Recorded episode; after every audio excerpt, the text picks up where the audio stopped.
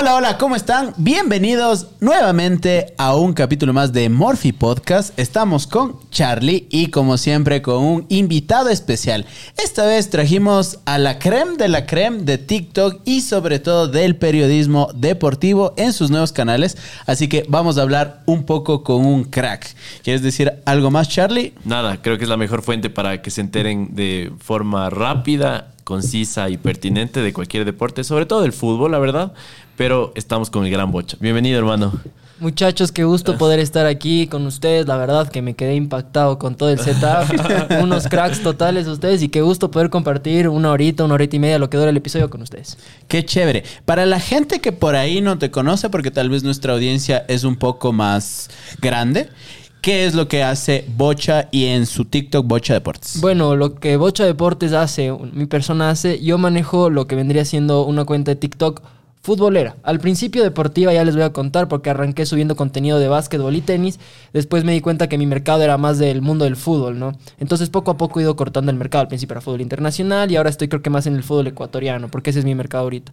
Básicamente hablo de fútbol, hablo de noticias, diferentes tópicos. Eh, ahorita que la selección está en su boom, por decirlo de alguna forma, creo que ha pegado bastante eso también en mi contenido y, trato de, viajar mucho a estadios. Recién estuve en Ibarra, estuvimos con, con Dani, estuvimos en, en, la, con el Mushuk Runa. Entonces, eh, esa es mi idea, ¿no? Viajar y que la gente vea esa perspectiva del hincha viviendo un partido, disfrutando un partido de fútbol, que, que es algo siempre chévere y, y cague de demostrar. Algo que me encanta de lo que haces es que en serio que eh, coges este periodismo tradicional, llamémoslo así, el de la tele, y no te das las vueltas. Es como, eh, justo veía el de, ¿cómo se llama este entrenador de, de Imbabura? Eh, Joe Armas. Joe Armas. Tópico. Cogiste, te paraste, no sé si fue tu video, luego le pusiste audio, pero te paraste al lado del man y dijiste, este man tiene 26 años. 26, años. este man. Y es como, es algo súper poderoso, ¿cachas? Transmites en un fucking TikTok eh, que alguien le está rompiendo y es súper joven. Entonces, para consumir este tipo de información en el periodismo tradicional es como que no, le dan tanto valor a ese tipo de cosas. Es como que a veces se van por cosas no tan importantes. No, sin duda. Yo creo que todo en esta vida evoluciona y el periodismo deportivo en general ahorita está evolucionando. Por ejemplo, hace 20 años tú pensabas que un periodista deportivo iba a ir con hoodie a una plática, a un podcast, imposible con traje, con la corbata, los programas. Yo voy a la radio con hoodie, es, es, algo que me distingue. A mí me encanta vestirme de hoodie, entonces yo voy al estadio así. Entonces trato de como que el periodismo deportivo hacerlo más natural, que sea de una forma más casual. Por ejemplo, recién estuve conversando con Joe Armas eh, en una entrevista por Zoom y él me dijo como que qué chévere porque esta es la primera entrevista que, que le hago como, como si fuera un pana. Sea, es la cosa. Entonces yo creo que el periodismo deportivo por lo general, sobre todo aquí en Ecuador, ha sido muy serio, que si no puedes decir estas palabras, que te, pues, te tienes que controlar en estos sentidos. Entonces esa es mi idea con las nuevas generaciones de los jóvenes periodistas que están ahí en el Ecuador, pues tratar de cambiar esta mentalidad y, que sea distinto, ¿no? El tema del periodismo. No solo deportivo, sino en general. Oye, antes de topar otro tema, ya que lo topaste, el, el tema de Joe Armas, ¿qué opinión te merece Joe Armas? Porque ya has estado algunos eh, en algunos momentos con él. Claro, ¿no? a ver, admiración total, admiración total porque más allá de todo lo que ha conseguido como entrenador, ahorita todo el mundo eh, está hablando de Joe Armas, creo que está demostrando que los jóvenes también pueden comerse al mundo, ¿no? Por lo general, cuando tú piensas en un entrenador, 40, 50, 60, 70 años incluso, no te imaginas un entrenador de 26 años que nunca en su vida ha jugado fútbol profesional, pero es una persona demasiado estudiada, es una persona que hizo sus maestrías en, el viejo continente, en Europa, en Holanda, para mí el fútbol holandés es de los mejores en el mundo, allá se preparó, regresó a Ecuador con estos conocimientos y hoy por hoy es un entrenador que todos quieren tener, entonces para, para mí Joe Armas es admiración pura, lo que está consiguiendo en con solo 26 años. Qué bacán. Oye, eh, ¿Por, qué TikTok? Eh, eh, quiero entender una cosa. Vi hace dos años que subiste tu, creo que fue dos años, tu primer video en el cual justo explicabas que vas a hablar de tres cosas, ¿no? Que ya mencionaste, justo tenis, básquet y, fútbol, ¿no es cierto? Y em, ahorita estaba tratando de ver en tu TikTok si hay algo de eso, no lo hay, pero veo que tu plataforma pegada es justamente TikTok. Entonces, ¿cómo es que das este salto entre la una plataforma y la otra para crear contenido? Es, es curioso, ¿no? Porque yo toda la vida siempre soñé con ser periodista deportivo. Desde, o sea, mis papás te pueden decir, a los cinco años yo empezaba a locutar los partidos. O sea, yo nunca estaba, era todos mis amigos en la típica, ¿no? De ¿qué, voy a estudiar en la universidad? ¿Qué voy a estudiar? Y yo, periodismo deportivo hasta que estaba en sexto curso, ¿no? A mí no me importaba nada. Periodismo deportivo, periodismo deportivo. Pero alguien de tu familia Todos Era me como- apoyaban. Mi, mi familia no es tan futbolera, que es lo chistoso. Es- Es, como que mi papá es, le, le gusta el fútbol, pero normal. Es paquetísimo jugando fútbol. mi hermano, él, él es, le encanta lo que vendrían siendo las artes marciales. Mi, de ahí mi hermana mayor es medio futbolera. Ahorita ya mi familia obvio, obvio está un poco más enterada del tema del fútbol porque ven mis videos y toda la cosa, pero te digo, o sea, yo, yo no tenía por dónde eh, guiarme por el fútbol, ¿no? Entonces desde muy pequeño siempre soñé con esto de ser periodista deportivo, jugué tenis hasta los 15 años, después me pasé al fútbol, jugué básquet, siempre fui un chico muy deportista. Me gradué del colegio, me fui a estudiar a México. Estando en México, eh, dije, no, tengo que hacer algo. O sea, si quiero ser periodista, yo veía a muchos periodistas que yo sigo, Sebastián Decker, que me parece un crack. Él ya estaba trabajando en una radio desde los 20 años. Entonces dije, ok, voy a empezar en esto. Hablé con mi universidad y me metí al programa de radio de la universidad, ¿no? Ay, nos escuchaban tres personas. Pero, ya horas de algo, bailes, vale. Era Claro, algo. Entonces claro. me mandaban a locutar los partidos de fútbol americano, imagínate, porque ese era el deporte principal en esta universidad. Estaba en el TEC de Monterrey, en Campus Puebla. Entonces ahí empecé, ¿no? Y dije, este mundo está chévere, me está gustando esto, quiero crear contenido. Y estando en México dije, me voy a abrir una cuenta de YouTube. Arranqué en YouTube.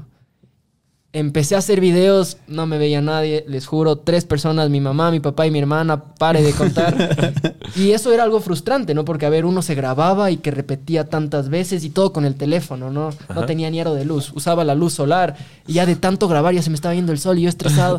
Entonces, obviamente era frustrante porque de verdad te tomaba tanto esfuerzo y te veían tres personas. Llegó la pandemia, me regresé a Ecuador. Estando en la pandemia, yo seguía grabando mis videos de YouTube. No me importaba que no me vea nadie, seguía y seguía y seguía. Hasta que un día apareció esta plataforma en TikTok y yo me digo, ¿qué, qué, qué miércoles es esto? ¿Se puede decir malas palabras? Sí, Sí, dale, ¿Qué carajos es esto? Entonces dije, como que vamos a ver. Y Yo veía puro baile y pura cosa. Hasta que de repente me apareció una chica mexicana que empezó a subir contenido de fútbol y dije, chévere, voy a pasar mi contenido. Eh, quizás hasta me toma menos tiempo porque en ese entonces solo te daba TikTok un minuto. En un minuto puedo explicar algo que puedo explicar en 10 minutos. Sí, tengo que resumir. Y así empecé, empecé, empecé y, y- y todo fue creciendo poco a poco. Y como tú mencionaste al principio, empecé hablando de tenis, eh, básquet, pero a la gente no le gustaba. Definitivamente no pegaban esos videos, entonces me dediqué solamente al fútbol.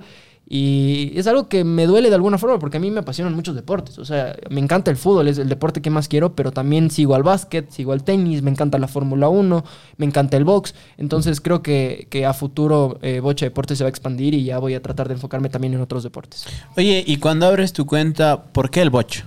Es una, es una gran pregunta. Y es una, es, una, es una pregunta que todo el mundo me hace. ¿Por qué bocha? Es, es chistoso porque, a ver, yo estaba en México, yo tenía un roomie, un roommate que era ecuatoriano también. Estábamos conversando, le estaba contando de la idea, ¿no? Me- yo le digo, a ver, es como Bad Bunny, ¿no? Se llama Benito, pero la gente le conoce como Bad Bunny. Yo quería lo mismo, yo quería... Mi nombre es Bernardo, pero que la gente me cache por, por, por un nombre artístico, por decirlo de alguna forma. Entonces, eh, estando allá, yo recuerdo que de chiquito siempre para jugar fútbol eh, en el recreo decías, no te olvides de traer la bocha. Bocha significa pelota. Ya. Trae, trae la bocha. Entonces esa palabra se me quedó y me gustaba, sonaba bien. Al principio quería darle un toque ecuatoriano, un toque quiteño. Chuya bocha. Ponte a pensar, no queda. Chuya bocha, me cachan. Claro, Entonces sí, por sí. eso después le terminé, eh, de- me, me quedé solo como bocha al principio de arranque. Después como dije, voy a hablar de tantos deportes, bocha deportes.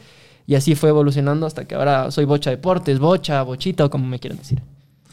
Oye, y migras, entonces, vas de YouTube, donde casi no te veía nadie, a TikTok, donde entiendo ya tienes un alcance mayor. No sé si recuerdas por ahí el primer eh, tope con la viralidad, llamémoslo así, cuando dijiste, no sé, llegó a 100 reproducciones, a 1000 reproducciones. no Ese sé. día no me voy a olvidar nunca. Qué bacán. ¿Cuál fue? Es que creo que eso le pasa a todo creador de contenido, ¿no? A ver, uno se esfuerza tanto y cuando recién está empezando y por fin ves que un video tuyo pega, eso lo guardas como un hijo. Claro. Entonces me acuerdo clarito, ¿no? Al principio en este mundo del TikTok me gustaba meterle un poco de, la comedia, ¿no? De fútbol. Había un, un- un audio de, de- del, del Mister Increíble, de esa, ¿han visto Los Increíbles? Sí, sí, sí. ¿Cómo se llama esta? La chiquitita, la que diseñaba la Ahí sí ropa. me fregaste, pero sí he visto la Bueno, la, la que tiene esa voz. Entonces hacía un audio medio chistoso y pegaba con, con un, con un tópico que estaba sucediendo en el mundo del fútbol. En ese entonces Antoine Griezmann recién había salido del Atlético de Madrid a jugar en el Fútbol Club Barcelona. Le estaba yendo mal en el Barça. Entonces usé ese audio, quedó bastante chévere. Ya les he de mostrar, les voy a mandar ahí por WhatsApp para que lo vean. Y ese fue mi primer video viral. O sea, ese fue el primer video que llegó a 300 mil vistas. Ah, y yo me quedé como que, ah, esto, algo puedo llegar. Y solo veía que la gente comentaba, jaja, sigue subiendo cosas así. sí". Entonces empecé a subir comedia, comedia, comedia futbolística, ¿no? Comedia futbolística. Y después ya con el pasar del tiempo empecé a subir sobre otros temas, ya teniendo mi público. Y empecé a subir ya el contenido que me gusta, que es informativo. Qué bacán. Entonces hiciste, la- claro, la estrategia de un buen creador, ¿no? Como que cogiste una fórmula, la, la replicaste y luego con una audiencia ya le empezas- empezaste a mostrar un poco de, de quién eres, de estos tipos de deportes, ¿no? Y, y también nos spoileaste un poco, pero la idea es que a futuro esto se extienda ya no solo al fútbol, sino también a los deportes que te gustan. Sí, sin duda, sin duda. Yo quiero que, porque a ver, el periodista deportivo tiene que abarcar muchísimos deportes. Si no, no es periodista deportivo. Como periodista deportivo tengo que saber de tenis, tengo que saber de, de básquetbol, tengo que saber de béisbol. Hay deportes que te voy a hacer franco, les voy a hacer franco, no, no me interesan, como por ejemplo el, el béisbol, el fútbol americano, pero que de alguna forma u otra me toca investigar y por lo menos saber cómo funcionan. Recién en el, en el semestre en la universidad eh, cogí una carrera que se llamaba periodismo deportivo. Nos enseñaron de todos los deportes menos fútbol. A ver, fútbol ya todo el mundo sabe. Entonces, si quiero en mi cuenta futuro meter otros deportes, sobre todo los que me apasionan, que en este caso sería la Fórmula 1, que me encanta, o sea, soy fanático de la Fórmula 1, del básquetbol, que también lo sigo un montón, el tenis, que, que, como les comentaba, mi padre no es futbolero, pero él es muy tenista, le encanta el tenis, entonces tratar de meter otros deportes a la cuenta. Pero creo que eso a futuro. De momento, hasta que se acabe el Mundial, mi objetivo es enfocarme en el fútbol. Oye, hablando un ratito de la fórmula, eh, ¿has visto esta serie de Drive to Survive de Netflix? Ey, me encanta. es increíble, es ¿no? increíble. es que es, es como que todo tanto drama para... Sí. Es chévere, es chévere. Me parece que la vida de los pilotos de la Fórmula 1 es súper bacana. Siempre me veo videos de las, las mayores polémicas entre compañeros de Fórmula 1. Ese tipo de videos, ¿no? Sí. ¿Pero tienes algún ah, corredor favorito? Tengo algunos, la verdad. Me encanta el Checo Pérez Atención. de, de Red Bull. porque- Checo está logrando cosas increíbles, para Latinoamérica, No, ¿no? increíbles, porque a ver, es, es raro, más allá de, de Montoya, que es, fue el colombiano que, que logró tantas cosas igual, pero el Checo Pérez está consiguiendo algo que jamás ningún latinoamericano lo había hecho. Entonces me parece súper chévere. Bueno, más allá de los brasileños, Felipe Massa, Ayrton Senna, pero un mexicano que esté consiguiendo lo que está haciendo me parece fenomenal. Eh, escudería no, no sigo como tal alguna. Me gusta McLaren, me gusta Red Bull, me gusta Ferrari. La que sí no me gusta es Mercedes. Me, me caen como patas al huevo, loco. Los, los Mercedes por tanto tiempo que tuvieron tanta jerarquía y ganando tantos años. sí Sí, sí, sí. Lo- Lewis Hamilton ahorita con, con George Russell, que es un, un com- un competidor joven, ambos son británicos y es un buen equipo, pero me caen mal. Es Oye, como el Real Madrid. Para, ajá, para ponerte, para ponerte en línea de tiempo. Claro, yo seguía cuando Ferrari estaba Schumacher. Uy, no, siete qué campeón. ¿Tú lograste ver a Schumacher o ya estoy yendo muy atrás en el tiempo? Mm, sí, he, he visto muchos videos. Porque, a ver, todo fanático de la Fórmula 1 tiene que saber lo que significa Michael Schumacher. Como todo futbolista, tiene que saber lo que, lo que significó Pelé y Maradona. Como todo tenista, lo que significa Roger Federer hoy por hoy. Basquetbolista, Michael Jordan. Entonces, para mí, Michael Schumacher es uno de los referentes de la Fórmula 1. Con Ayrton Senna, me parece que son los dos máximos ganadores en, en el, en el tema de la, de la, de la Fórmula 1. Y, y- y he visto varios videos. Ahorita su hijo está compitiendo, de hecho Mick Schumacher no tiene el talento del padre, pero está progresando. Ahorita está en Haas, en la escudería Haas, y creo que le está yendo bien para, para ser un... Bueno, ya no es rookie porque es su segunda o tercera temporada, pero bueno, le está yendo bien al muchacho. Hubo este piloto ecuatoriano, ¿no? Que casi llega a la Fórmula 1, tuvo el accidente. Sí, Eh, se me fue el nombre ahorita. Llegó hasta la Sí, Fórmula Correa, 4, ese. ¿no? No, a la 2. ¿A la 2? Sí, llegó a la 2. Tuvo el accidente y está en la 3 ahorita. Sí, es un gran piloto. Tenía mucha expectativa de llegar, pero tuvo un accidente que casi sea, en serio, tuvo que... Es que eso es lo, lo peligroso. Sí, es demasiado peligroso la fórmula. Sí. Ahorita hablando de mi papá también, eh, bueno, él, él también me trajo esta pasión por la Fórmula 1, porque como te digo, él no es futbolero, pero, Pero es bastante... tenis y. Fórmula 1, porque él competía en motos. A él era Ah, qué bacán. como tú. Qué no, No. Mi, mi viejo también Ah, qué competimos. chévere. sí, qué Sí, sí, chistoso, sí. capaz que se cachan. Sí, sí, sí. Mi papá compitió hasta los, hasta los 20 años. Después sufrió un accidente igual, que él tuvo que alejarse de, de lo que más le apasionaba, pero, pero él siempre me metió este de las Fórmula 1. ¿Y cómo se llama tu viejo? Diego Paredes. Ya, chéverísimo. Ya le voy a ¿Y decir a qué, mi qué viejo a tipo ver de si le moto hacía justo? De... ¿O motocross, enduro? No, no era motocross. ¿Cómo son las de pista? Se me fue el nombre. Eh, GP, pues. GP, Sí, GP, GP, es MotoGP, GP, ajá. MotoGP. Sí, sí, sí. MotoGP, que aquí en Ecuador recién estaba arrancando. Había un entrenador italiano que él siempre habla, se me fue el nombre ahorita, pero él en- era apasionado por estos deportes, pues, la MotoGP, por la Fórmula 1, por todo lo que es carreras, ¿no? Es, es una locura. Y siento que por fin está logrando el Ecuador como abrirse en algunas categorías deportivas al mundo. Sí. Porque está, está muy bacán y soy muy orgulloso de lo que se ha hecho a nivel de fútbol. Pero siento que justo lo que está haciendo Carapaz y... y Neisy Dahomes. es, exacto. Claro, suponte.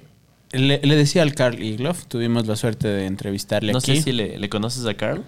Carl, el que hace... Eh, eh, speed climbing, Ajá, montañismo. es, es- es- es uno que, que no le apoya el ministerio porque piensan que es extranjero. Sí, sí, literalmente. Ajá. Y aparte es un deporte no federado el que hace. exactamente. Entonces justo nos, justo un TikTok nuestro se viralizó en un podcast porque el man nos cuenta esta analogía de, de cómo es ascender al Cotopaxi. Y más o menos una persona preparada se hace de 6 a 8 horas, desde el refugio hasta arriba. El man se hace eso, es, o sea, ese recorrido, hora 27. Pero de ah. subir y bajar. O sea, el descenso desde la cumbre del Cotopaxi hasta el refugio lo hacen 12 minutos. 12 minutos. El man baja rodando, loco. Se tiene un tranco. Claro, entonces Qué la gente empieza a decir que es Superman, que por aquí, que por allá. No, imagínate. Y en serio, porque tiene cuatro récords de ascensión en montañas de todo el mundo. Imagínate, no, no, y el, el Ecuador ese es el problema, ¿no? Por ejemplo, ahorita mencionaste a Richard Carapaz, son deportistas que tienen que buscar suerte en el extranjero. Richard Carapaz para triunfar tuvo que irse a Colombia. Y pasa mucho porque cuando la gente regresa a ver al deporte ecuatoriano, el fútbol. A nadie le interesa otra cosa que no sea el fútbol. Y eso es algo lo- en lo que yo estoy en contra, porque tenemos tan buenos atletas y lo demostramos en estas últimas Olimpiadas. Este, los muchachos eh, son fenomenales, solamente hay que darles más apoyo. La federación tiene que darles más apoyo.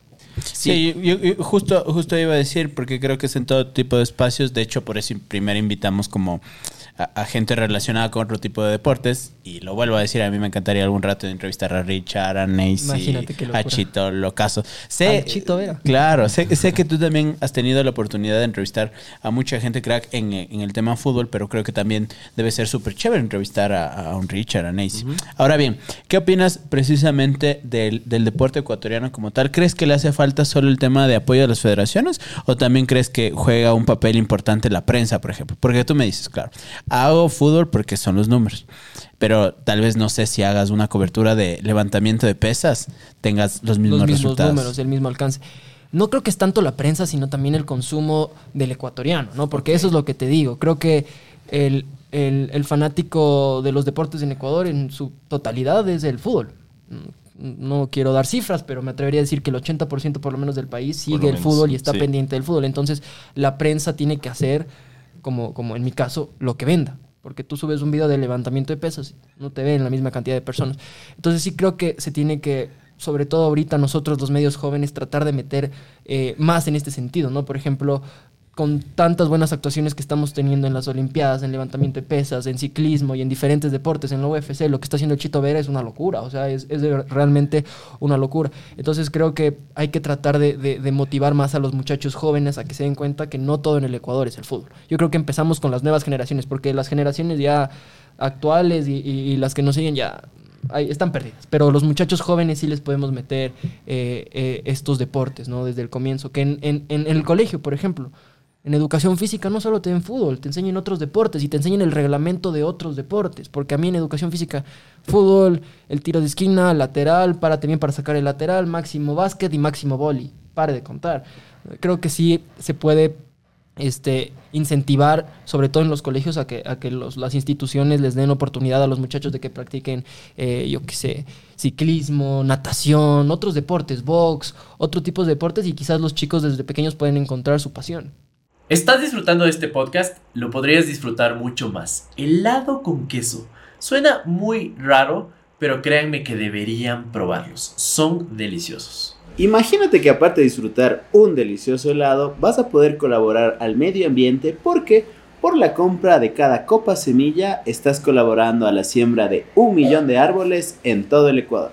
Puedes encontrar un Bogatti en todas las ciudades del país. De hecho, si estás en Quito, lo encontrarás junto a nuestro local de Morphy Tech. Oye, y mm, tú estuviste en, en- en México, ¿no? Nos, nos contaste Correcto, que estudiaste allá. ¿Cómo le ves la diferencia de cómo percibe la gente el fútbol allá que acá? Porque entiendo que es un país extremadamente futbolero también, ¿no? No, sin duda. Era una locura. A ver, el fútbol en todo el mundo se vive con una pasión y uno se da cuenta de eso. Puede ser un país que no sea tan futbolero, pero igual siempre va a haber eh, eh, la pasión del fútbol. México ahora es una potencia futbolística. No ha sido en los últimos años tan competitivo como se espera, porque es un, es un país grande y se Hay espera mucho, mucho. hay mucho billete, ¿no? Hay Pero mucho entiendo billete, que la Liga Mexicana, podría ser mucho más competitiva para la cantidad de plata que hay, ¿no es Sí, cierto? correcto. A ver, la Liga Mexicana tiene muchísimo dinero. Es el puente del futbolista ecuatoriano para llegar a Europa, para hacerse conocer en el mundo. Creo que la Liga, en, el, en México, a ver, en general se vive fenomenal. Tuve la, la oportunidad de estar en el Estadio Azteca. el estadio más grande en el que he estado. Es una locura, es impresionante. Tú, eh, a tres, cuatro calles antes de llegar, ya sientes el ambiente futbolero. No sé si me explico, alguna vez sí, les sí, ha pasado que van a un estadio y de verdad ya sienten que la gente cuatro, cinco cuadras antes de llegar al estadio ya con las camisetas, con los bombos, cantando. Era un partido América contra Cruz Azul, que es en- en la- un clásico capitalino. Eh, es un partido muy, muy importante. Entonces siempre se sintió ese ambiente. Yo vivía en Puebla y en Puebla había el estadio del Cuauhtémoc, que también es un estadio muy bonito, pero la afición del Puebla no es la misma la del América. Entonces por eso yo viajé a la Ciudad de México para ver cómo es, cómo es la afición del América y es otra cosa. Ahora, en Puebla venían equipos importantes. Fui a varios partidos del Puebla, Pachuca, contra Tigres, contra el Necaxa, que hay una pequeña anécdota con un futbolista, Kevin Mercado, que me vio con la bandera de Ecuador y me regaló su camiseta, me obsequió su Ay, camiseta. Sí, bacán. una locura. Yo siempre llevaba la bandera de Ecuador a todos los partidos. Y, y eso, o sea, en México uno se sube a un taxi, a un Uber y, y no tienes tema de conversación, te pones a hablar de fútbol, te dicen, ¿de dónde eres? De Ecuador. Ah, Alex Aguinaga, el Chucho Benítez. Entonces la gente, la gente sabe y nos quieren mucho allá por, por lo que nuestros futbolistas han demostrado en México. Oye, ¿y qué opina la gente precisamente de Alex Aguinaga allá en México? No, es un, es un héroe, es un ídolo. Sobre lo que él hizo en el Necaxa es, es, es, es- es espectacular. A ver, Alex Aguinaga sale del, del Deportivo Quito a México y en el Necaxa consigue cosas que lo van a recordar por siempre. Es, es un ídolo en el Necaxa. Si no el máximo ídolo del equipo, me atrevería a decir. Allá lo aman. Oye, hay un fenómeno cultural que siempre que he escuchado que hay gente que viaja a México dice, pero también es una- un país como muy nacionalista, ¿no? Ecuador pienso que también lo es, pero siento que en comparativa al resto de países del mundo tal vez nos falta hacerlo un poquito más. Y es pros y contras, ¿no? Pero eh, ¿cómo fue tu ex- experiencia de esto, no? Porque qué chévere, los ecuatorianos nos trajeron estos triunfos, pero al mismo tiempo ya vivir allá debe haber sido diferente. No, era, ¿no? era- Entiendo full tu punto porque tienes full razón. A ver, el mexicano es full nacionalista, incluso su selección estando mal. O sea, la selección puede ser una vergüenza, pero para ellos va a ser la mejor selección del mundo. Entonces la van a defender hasta el final. Y ahora, yo vengo como ecuatoriano. Ah, que ecuatoriano, tú nunca nos ganaste, que son malísimos, güey. Nah, que no mames, pinches ecuatorianos no juegan a nada, solo corren, güey, no tienen ni técnica. Entonces, pasa mucho allá, ¿no? Que, que- que cuando tú le hablas de Ecuador y hablas de selecciones y tú tratas de decirle como que, a ver, brother, pero mi selección juega en, en la Conmebol, tú juegas contra Haití, juegas contra Jamaica, yo juego contra Con Brasil, Argentina. ¿no? Claro. Eh, no, pero es que no mames, es que nosotros estuviéramos en la Conmebol, pasaríamos solo atrás de Brasil y Argentina, que todas esas selecciones chicas de Uruguay, Colombia y Ecuador. Entonces sí, pasa mucho, pasa mucho. Tuve bastantes argumentos y debates con mis compañeros mexicanos. Qué bien, pero que te hayas parado. Nah, duro, ¿no? siempre me paraba duro, brother. Yo con todo el mundo, me- para defender a mi selección, me pongo duro, me pongo firme. Oye, y ahora que, que, va- que estamos hablando de selección precisamente, ahí en tu conocimiento, de hecho sé que compartes eh, cabina con Fabián Gallardo, Sí. un crack del, de- del periodismo deportivo. ¿Qué, ¿Qué opinión les merece la selección y cómo ven que va a irle en este mundial, así a primera vista? Me encanta hablar de la selección. Gracias por traer, gracias por traer ese tema acá.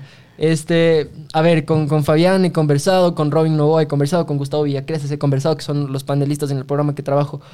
Y bueno, Fabián tuvo la suerte de ver a muchísimas selecciones del Ecuador. De hecho, él, él es el que narra el gol de, que nos lleva al Mundial, el de Jaime Bancaviedes. Tal cual. Él es el que comenta y el que está narrando el partido, entonces él ha vivido muchísimas cosas con Ecuador. Lo que él me ha dicho a mí, bueno, lo que él ha conversado más allá de lo que he escuchado y todo, están, eh, dicen que es la primera vez que una selección juega tan bien. Me explico, o sea, en el sentido de que, a ver, todos hablan de la selección del 2006. La selección del 2006 era una locura. El Team Delgado, Jaime Iván Caviedes, Edison Méndez, un Toño Valencia que estaba empezando en el fútbol, Iván Hurtado, Cristian Mora, Ulises de la Cruz, Paul Ambrosi, Neisy Reasco y puedo seguir. Un equipazo. Pero esta selección juega muy bien técnicamente, ¿me explico? Entonces, eh, estamos esperando a ver qué pasa después del Mundial para poder analizar si es la mejor Ecuador de la historia, porque tienen que superar lo que la del Exactamente. 2006 hizo. Tienen que ejecutar, ¿no? Esta reputación. Claro, porque yo también, yo también me pongo, no a discutir, porque no me gusta discutir sobre fútbol, pero sí, la gente dice, no, que esta es la mejor selección de la historia, que por aquí, que por allá", y yo también digo lo mismo. Espere, un ratito. Esperemos, Tiene que pasar, de ley, tienen que pasar para al menos compararle con duda, aquella selección. Sin duda. Además, algo que hay que estar claros es que cuando Gustavo Alfaro llega a Ecuador, él llega con un plan para el 2026. La selección de Ecuador no tenía en mente ir al Mundial de Qatar 2022. Francisco Egas, que es el presidente de la federación, contrata a Gustavo Alfaro para el Mundial de 2026. para la clasificación al Mundial, para que sea todo un proceso. Lo que vino haciendo Jorge Célico con inferiores, tercer lugar en el mundo, campeones de Sudamérica, una locura total. Igual muchos de esos jugadores hoy por hoy son referentes de nuestra selección mayor. Pero el plan de Gustavo Alfaro era llegar con Ecuador al 2026. Ahora, que las cosas hayan salido así de bien tan rápido, es una locura. Y eso se debe al trabajo que, se está haciendo en inferiores, por ejemplo, Independiente del Valle, que es una institución que trabaja mucho en sus jugadores jóvenes. Hoy por hoy, Pierre Incapié, Moisés Caicedo, Gonzalo Plata son jugadores que vienen de la cantera de Independiente del Valle. Entonces creo que en el tema de inferiores, Ecuador, ah, los clubes en Ecuador están haciendo un buen trabajo y eso se ve reflejado en la selección nacional. Ahora, como tú dices, hay que esperarnos, no hay que precipitarnos, todo puede pasar, tenemos un grupo muy complicado en el Mundial, podemos quedarnos tranquilamente como terceros de grupo, porque está Senegal y Países Bajos que nos pueden superar a nivel de fútbol, pero en caso de que logremos pasar los octavos de final, superamos y somos la mejor selección en la historia del Ecuador. De momento, siguen los del 2006 con ese trofeo, por decirlo de alguna forma. Pero así entre panas, tú y yo. A ver. Ah, ¿Le apuestas un ceviche a qué pasa? Le apuesto un ceviche. yo le tengo fe, hermano. Yo, yo por Ecuador apuesto mi carro si es necesario. bien. Vamos a clipear esto para ver qué pasa. Vamos a clipear Yo también. A yo también obviamente pasa. quiero que pase, pero también me quisiera Pero dar un también quieres un ceviche. También quieres un ceviche. Nunca está de más. Nunca está de Un más. ceviche. Nada, está bien. Yo siempre, siempre voy a, a apostarle a mi selección. Le tengo mucha fe. Honestamente, le tengo mucha fe. Y les he seguido el paso. Eh, tuve la suerte de estar en Estados Unidos en esta última gira. Viajé a Chicago en el partido ante México y estuve también en Fort Lauderdale en el partido ante Cabo Verde. Pude compartir un poco con los jugadores porque no estuve mucho tiempo por tema de la federación, no me dejaron estar mucho tiempo, pero me pude dar, me pude dar cuenta que es un grupo de, más allá de compañeros, de amigos, y, y que se quieren mucho y se respetan mucho y se valoran mucho, y creo que por eso se ve reflejado el buen nivel futbolístico que vive la selección actual. Oye, y vi que hacías un podcast precisamente dando el once ideal, pero eso tal vez fue antes de las lesiones. ¿Te atreves ahí a lanzarte un once? Un 11 que yo usaría para el Mundial. Sí. Uf. A ver, ahorita lesionados... Porque en arquero, en arquero ahí hay empezamos. dudas, hay dudas, hay dudas, ¿no? Eh, a ver, en el arco yo me quedo con Alexander Domínguez. Muy bien. Mundialista. Ya jugó el, 2000 el Mundial del 2014. Y creo que está teniendo una, una buena racha. Tuvo algunas dificultades en, Deportes Tolima. Ahorita que salió, le metieron un gol, se convirtió en un meme y por eso terminó regresando al fútbol ecuatoriano. Ahorita está en Liga Deportiva Universitaria. Liga está en un mal momento. Habrá que ver a final de temporada cómo le va Alexander Domínguez. Y bueno, ahí está de respaldo Hernán Galíndez, que para mí también es un arquerazo. El tercer arquero es la duda. Es Moisés Ramírez o Pedro Ortiz. Habrá que ver al, al- al Mundial. Pero bueno, mi titular Domínguez. Lateral por derecha, no tengo dudas tampoco, el colombiano Byron Castillo. Mira, ecuatoriano, ecuatoriano. Dejemos esa polémica, hermanos chilenos, por favor. El No van a ir al mundial. El ecuatoriano, tranquilo. Lo van a ver en televisión, ya, tranquilos. Ahí hay buenas promociones en, en Samsung y en LG para que se compren una tele dos por uno, yo qué sé. Pero bueno, nuestro ecuatoriano nacido en el Guayas, Byron Castillo. Centrales, Félix Torres, Pierre Incapié, son unos salvadores. Yo siempre cuando les menciono a Félix Torres y a Pierre Incapié me gusta hablar porque hace no mucho teníamos a Arturo Mina y Gabriela Chillera en nuestra Tal defensa. cual. Tal cual. Hace no mucho. Y ahora tenemos a dos jugadores que salen de una forma, que corren de una forma, que meten goles de una forma, porque ambos son buenos cabeceadores. Y en los clubes que están jugando. Y en los, a ver, Santos Laguna en México y el otro el Bayer Leverkusen en Europa. Y a ver, el de Santos Laguna, que es Félix Torres, está pretendido por equipos de Europa. Es cuestión de que se acabe el Mundial para que Félix Torres vaya a jugar en el viejo continente. Esa es mi dupla de centrales. Igual tenemos de respaldo un montón de buenos zagueros centrales. Está Jackson Poroso, Luis Fernando León, Robert Arboleda, que se lesionó, pero que muy Bueno. probablemente llegue al Mundial. Javier Arriaga, Diego Almeida, que es canterano del Fútbol Club Barcelona. Tenemos buen equipo en, en defensa. Lateral izquierdo, Pervis Estupiñán. No, hay que debatirlo con nadie. Está el Chiqui Palacios, pero es Pervis. Juega en el Villarreal, por favor. Mediocampo. Jugaría 4-3-3. Sí, sí cachan la formación 4-3-3. Sí, sí, sí, claro que sí. De 5, Carlos Grueso.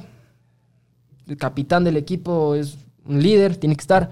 Moisés Caicedo, yo pongo a José Cifuentes. Esos tres mediocampistas estuvieron en los amistosos en, en- en la gira por Estados Unidos, lo hicieron muy bien, me quedo con ellos. Gonzalo Plata por derecha, Ener Valencia, que es muy debatible este tema, porque el tema del delantero ya tenemos que toparlo. Y por izquierda, Jeremy Sarmiento. Ese sería mi, mi equipo. Qué la loco. selección. Ujú. Cuatro, a. Jeremy, mira. mira tú. Ah, Interesante. Y quiero discutir el tema del delantero. ¿ah? Es, es polémico porque he visto mucha gente que me escribe, a ver, ¿qué le falta a Ecuador? Nueve. Hay que ser honestos, eh, un goleador. Michael Estrada no está en un buen momento, Jordi Caicedo se acaba de cambiar de equipo, Ener Valencia no hace goles, Leonardo Campana está haciendo goles pero en la selección desaparece, entonces hoy por hoy no tenemos un delantero 9 que, que nos dé confianza, como en su tiempo fue el Team Delgado, Carlos Tenorio, imagínate esos delanteros con los que llegamos al Mundial del 2006. Que sabíamos que la hacían, ¿no? Eh, ellos dale un balón y, y como sea te meten el gol. Ahora, con los delanteros que tenemos ahora es un poco más complicado. El fútbol se construye muy bien desde abajo. Trasladan bien los defensas al medio campo, a los costados, tiran un centro, no hay nadie que defina. Entonces yo creo que por eso pongo a Ener Valencia, porque Ener Valencia no es hoy por hoy un goleador, pero es un jugador que te puede aportar de muchas formas en la cancha. Sí, es un líder, también. es un líder, da muy buenas asistencias, corre, presiona, algo que Michael Estrada y Jordi Caicedo no tienen es la presión. Pero bueno, yo creo que esto depende ya de la gente, ¿no? Porque va a haber gente que diga, no, ¿cómo le vas a poner en el Valencia titular? Yo creo que depende de gustos. Al final el que toma la decisión final es Gustavo Alfaro. Y sabes que lo que acabas de conversar eh, se transmite en, en la sensación que te quedas al final de un partido, ¿no? Incluso cuando perdemos o empatamos, eh, te quedas con esta sensación de, loco, qué bien jugaron. O sea, puta, es, es la selección soñada, pero faltó definir. Faltó definir. En muchos partidos. Muchos partidos nos hemos dado cuenta. A ver, ahorita se me viene a la cabeza el partido de, de- Ecuador-Chile, que le ganamos 2 a 0, pero que pudimos quedar tranquilamente 5 o 6 a 0, si no hubiera sido por los errores de Michael Estrada, de Ener Valencia. Que a ver, son seres humanos. Es difícil ser jugador profesional. Es difícil invocar todos los goles. Pero por lo menos uno haz. Entonces, este, es complicado. Pero, pero bueno, Ecuador juega muy bien, como te digo, en el mediocampo. Hay buena recuperación. En defensa somos muy sólidos. Somos de los equipos que menos goles recibieron en la eliminatoria. Nos falta meter gol, pero creo que en defensa estamos bien. Entonces, por ese lado me quedo tranquilo. Pero como tú dices, sí, después de los partidos uno se queda como que miércoles, jugamos muy bien. Pero faltó el gol, faltó eso, nada más. Completamente. Obviamente todos quisiéramos que Ecuador sea el campeón del mundo. O sea, tenemos sueños húmedos con eso, Yo- obviamente. yo- Amanecer mucho soñando, quiero abrir mis ojos y vete campeón. En serio, en alguna tierra debe estar Hermano, pasando yo, eso. sueño, yo sueño eso una vez por semana, creo. En serio, qué bacán. Te juro, loco, Ecuador, Gonzalo Plata alzando la copa, brother, imagínate. Está yo viendo mi casa y me voy a vivir a... chucha, ya, ya completo mi vida, weón. No, no tengo que hacer nada más si es que le llego a ver Ecuador campeón del mundo. Eh, Pero eh, al mismo tiempo un, un mínimo viable, algo con lo que te quedarías eh, tranquilo. Dirías, chuta, Ecuador eh, llegó hasta tal etapa y, y en serio que fue algo histórico, llamémosle así. Cuartos de final. Cuartos de final. Yo Eso creo es- que con el hecho de superarle a la selección an- anterior, yo creo que entrar entre los ocho mejores del mundo ya es una locura. ya es... Ya es una... O sea, imagínate, brother. O sea, claro, imagínate las eliminatorias pasadas donde decíamos, chuta, ir al mundial. O sea, ya como, mm, ir al mundial. Ahora vamos y vamos ya con expectativas. No, pues yo he escuchado estas anécdotas de los 70s, 80s, en los cuales los jugadores entraban, eh, o sea, desde el camerino pasaban vomitando porque sabían que iba a jugar contra Brasil, les esperaba una goleada de 10-0. A poder frentear y estar como bien en la tabla es, es una locura. Claro. Hemos evolucionado tanto. no, o hemos- sea, el fútbol ecuatoriano ha evolucionado muchísimo y eso es un tema también muy, muy, muy interesante de hablar, porque tú lo mencionas. A ver, antes del 2000, ¿qué era Ecuador en el tema fútbol? No éramos nada. Claro. Éramos lo que hoy vendría siendo, no quiero menospreciar a ninguna selección, pero hay que ser honestos, lo que hoy vendría siendo Venezuela y Bolivia. Son selecciones que tú vas allá o vienen acá y dices, ok, son tres puntos que tenemos que sacar. en ese entonces Ecuador era eso. Hay un cambio radical en la selección eh, por ahí en los 80s, en los 80, entre los 80s y los 90s, bueno, menos, entre los 70s y los 80s, que al principio solo jugábamos con jugadores eh, de tez blanca. Pasamos y este entrenador croata, que se me escapa el nombre ahorita, Druska, um, Draskovic. eso, Draskovic. Él dice, no, no, no, aquí hay que buscar también, este, necesitamos potencia, necesitamos rapidez. Y va a la costa, específicamente Esmeraldas, y empieza a traer un montón de jugadores de tez morena que son físicamente mucho más fuertes. Y empieza a funcionar este estilo, ¿no? Entonces, desde ese entonces, el, fútbol ecuatoriano fue mejorando. Nos, nos tomó hasta el 2002 para llegar a nuestra primera clasificación con el Bolillo Gómez, Hernán el Bolillo Gómez, que es un entrenador colombiano de muchísima historia, muchísima jerarquía, que regresó recién a la selección, pero, eh, pero en el 2002 hizo cosas fenomenales con la selección. Eh, fue una selección histórica, la de Ecuador. Eh, y después del 2006, o sea, lo que hicimos en el 2006, en el 2010 no clasificamos, se nos escapó por muy poco, pero estuvimos igual entre los que peleaban la clasificación. En el 2014 estuvimos, y desde el 2000 hasta, el, hasta la actualidad, la peor selección, la de, la de Rusia 2018, la de Gustavo Quinteros. Pero más allá de eso, yo creo que Ecuador ha empezado a competir, y no solo a nivel de selección, también a nivel de clubes. Campeones de la Copa Libertadores en el 2008. O sea, una locura, Liga Deportiva Universitaria. Finalista Independiente del Valle en el 2016 de la Copa Libertadores. Perdimos contra Atlético Nacional. Eh, después en el 2019 Independiente del Valle, campeón de la Copa Sudamericana. Liga de Quito, dos veces campeón de la Sudamericana, campeón de la Recopa, campeón de esto. Fue a jugar contra el Manchester United, jugó contra el Real Madrid. O sea, ya Ecuador empezó a poner su nombre en el fútbol. Y eso me parece que es un cambio radical desde el 2000 hasta ahorita. Creo que internamente el, el país ya se, las, ya se las cree, siente que somos capaces de, de lograr cosas increíbles. Pero quisiera saber desde un ámbito igual periodístico, ¿cómo crees que nos perciben a nivel internacional? O sea, si le ven como chute, Ecuador está jugando bien y tiene una gran selección, o nos siguen viendo como no tanto, no tan buenos, llamémoslo así. Algo, algo que me pasó en- Capaces, no en, sé. TikTok que es chistoso. Yo, yo tuve peleas, no sé si alguna vez vieron con los peruanos. En el tema de las eliminatorias. Hubo muchísima bronca porque los peruanos se estaban burlando en esta selección, que somos paquetes, que ni sé qué. Ahora, Ecuador a nivel historia es una selección que no tiene historia prácticamente. Junto a Venezuela somos las dos únicas selecciones de- de la Conmebol que nunca han ganado una Copa América. Ahora, a nivel actual ya Ecuador tiene más respeto. Ya vemos que los periodistas argentinos hablan de no, es que ir a jugar a Quito, no solo por la altura, sino por la potencia de los muchachos.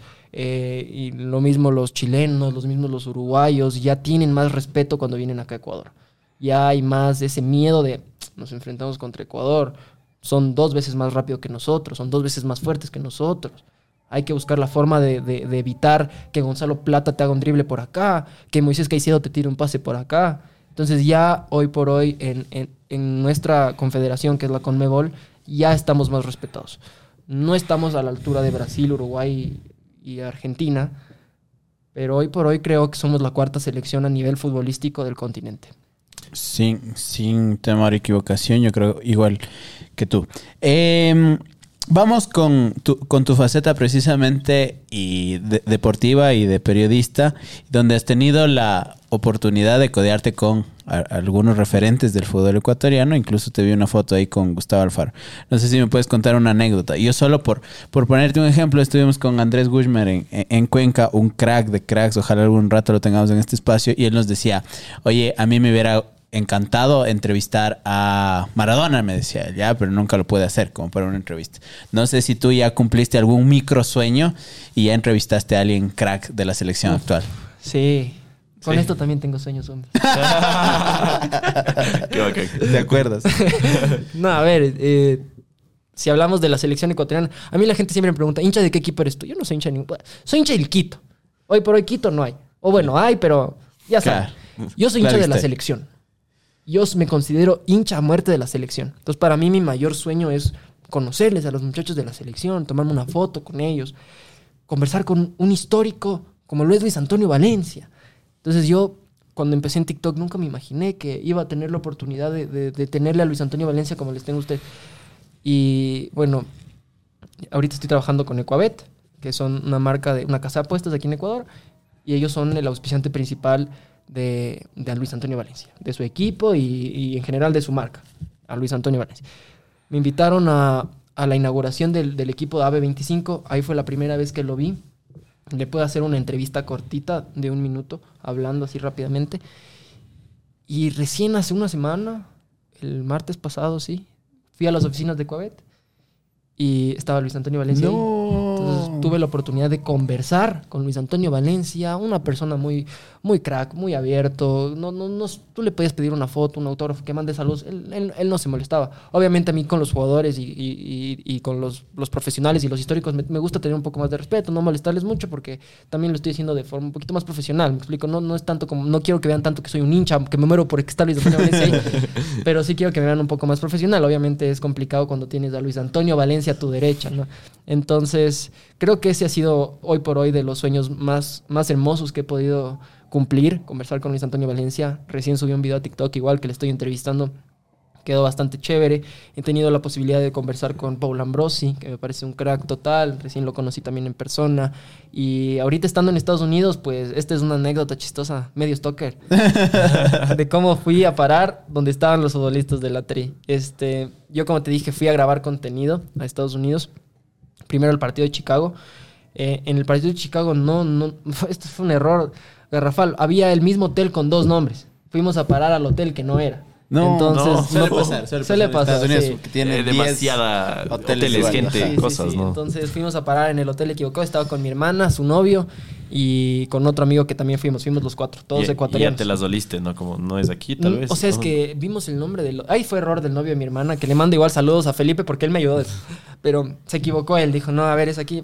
Fue, no, fue un ya nada ahí. En Fort Lauderdale vamos a buscar la oportunidad de verlos, ¿no? Entonces, mi familia, mi papá, mi mamá y mi hermana menor viven en Orlando, en Florida. Ellos tienen su vida allá. Entonces, yo siempre voy a Estados Unidos a visitarles y todo. Entonces dije, yo de ley me voy al partido de Fort Lauderdale, me queda ya tres horas. Es en el mismo estado, Florida. Entonces llegamos a Orlando y empezamos a planificar, ¿no? Ya estando en, Fort Lauderdale, no, tenemos que buscarles, cómo vamos a conseguir, ok.